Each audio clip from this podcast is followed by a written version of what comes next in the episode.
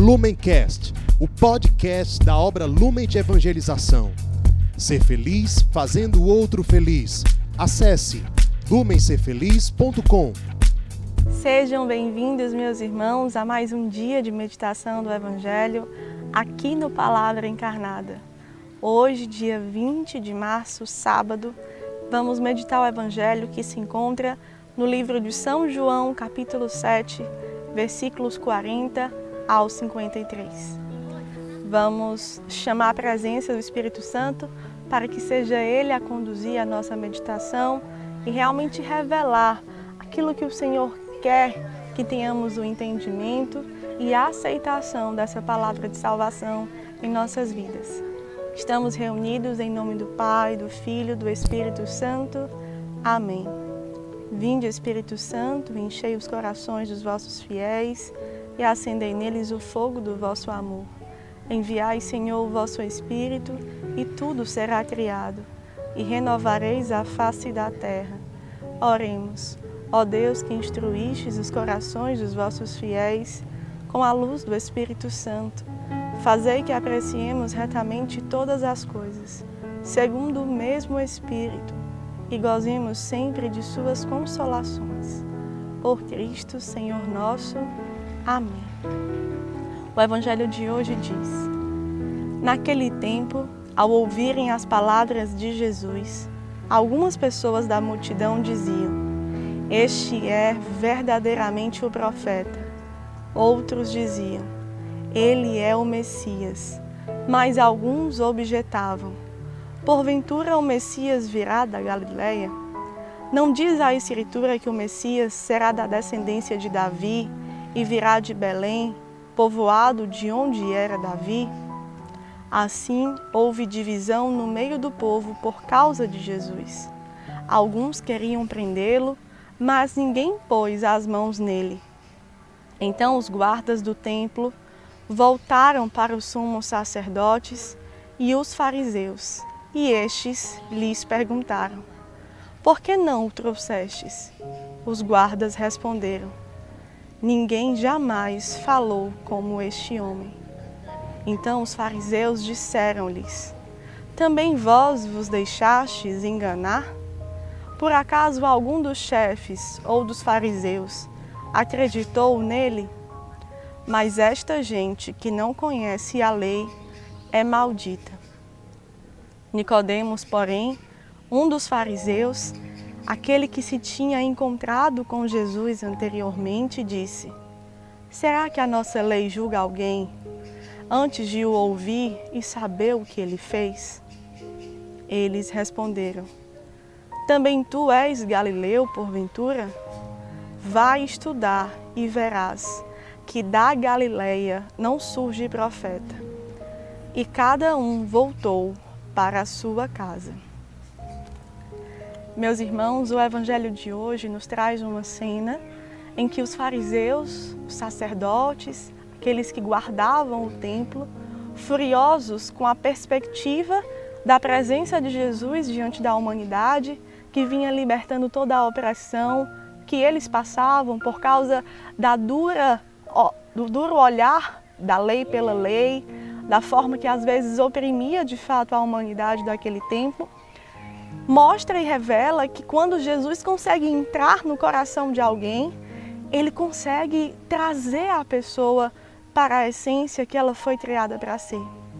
Vemos isso quando, observando que nesse evangelho há uma reflexão que a presença de Jesus estava causando divisão, porque uns diziam que ele era um profeta, Outros diziam que ele era verdadeiramente o Messias.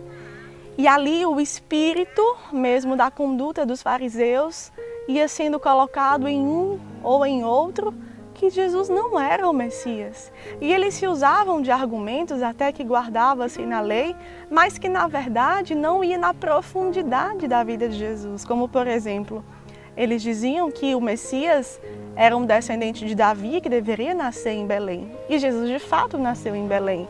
Mas pelo conhecimento realmente superficial da vida de Jesus que eles tinham, achavam que Jesus, porque cresceu na Galileia, porque era de Nazaré, não havia nascido em Belém. O que é que isso de fato tem a nos propor uma reflexão e meditação? Quando vemos a figura de Nicodemos, que era um fariseu, defendendo a pessoa de Jesus, testemunhando o encontro que ele teve com o Messias e o quanto a palavra de Jesus reverberou na sua história, ao ponto de defender. Nós que conhecemos a lei, não devemos antes conhecer bem e ouvir bem alguém antes de falar algo? Quando vimos também os guardas do templo que trabalhavam para os sacerdotes professar e confessar, nunca vimos alguém falar como este homem. Nós vemos pessoas que estavam de um lado, digamos assim, realmente se curvando para a mensagem que Jesus queria deixar na humanidade. Isso, aplicando à nossa vida, aplicando aos dias de hoje, fala muito ao meu e ao seu coração. Quando colocamos de forma prática, podemos e somos convidados a meditar. Por exemplo, vocês, nossos amados irmãos acolhidos, quando vocês estão perseverando. Essa motivação de perseverança é porque vocês se encontraram com a pessoa de Jesus e brota no coração de vocês uma liberdade, uma felicidade e uma gratidão por tudo que o Mestre já fez e revelou, pelo encontro pessoal com os sentimentos do coração de Cristo, que, trou que trouxe a vocês um semblante novo, um coração mais manso, um coração mais humilde. Ou por vezes essa perseverança ela vai sendo pautada porque você não tem uma outra escolha e você às vezes vai se maldizendo do dia a dia da casa, da rotina da casa, ou você vai dando pequenos contra-testemunhos daquilo que a casa lhe pede, porque coloca em prática o que o seu coração ainda na vida velha quer realizar, quer viver e quer semear com os seus irmãos. Você persevera por qual motivação? Na motivação daquele que encontrou a Jesus e testemunha uma vida luminosa e transformada, ou na motivação daquele que está no mesmo ambiente, mas não consegue aprofundar no que Cristo revela, no que Cristo lhe pede, no que Cristo lhe chama a anunciar? Escolha, pois, aquele, como Nicodemos, como um guarda do templo, como uma pessoa que escutou Jesus falar na multidão e professa, esse é verdadeiramente o profeta. E porque ele é profeta, eu deixo ele mandar e desmandar na minha vida. Porque ele é profeta, tudo que eu venha a passar numa casa de acolhimento, eu coloco aos pés de Jesus, porque eu quero ser um homem novo, uma mulher nova. Porque eu quero que a minha família prove dessa graça. Nós que escutamos o Evangelho, que meditamos nessas palavras, exatamente porque Jesus entrou no nosso coração, de que lado nós estamos? Dos fariseus, que tudo querem criticar, que tudo acham um motivo para não aprofundar, para não deixar os valores de Cristo mudar e transformar a nossa vida em uma obra luminosa que deixa rastros de um cheiro que vive e semeia o Evangelho? Façamos, pois, a escolha de realmente colocar Jesus como aquele que mudou por inteiro a nossa vida. E porque mudou a nossa vida, nós testemunhamos com alegria, com gratidão, com verdadeiro louvor concreto em obras de misericórdia, em obras que socorrem os mais frágeis, os mais fracos, os mais pobres, porque encontramos nisso também um caminho de salvação.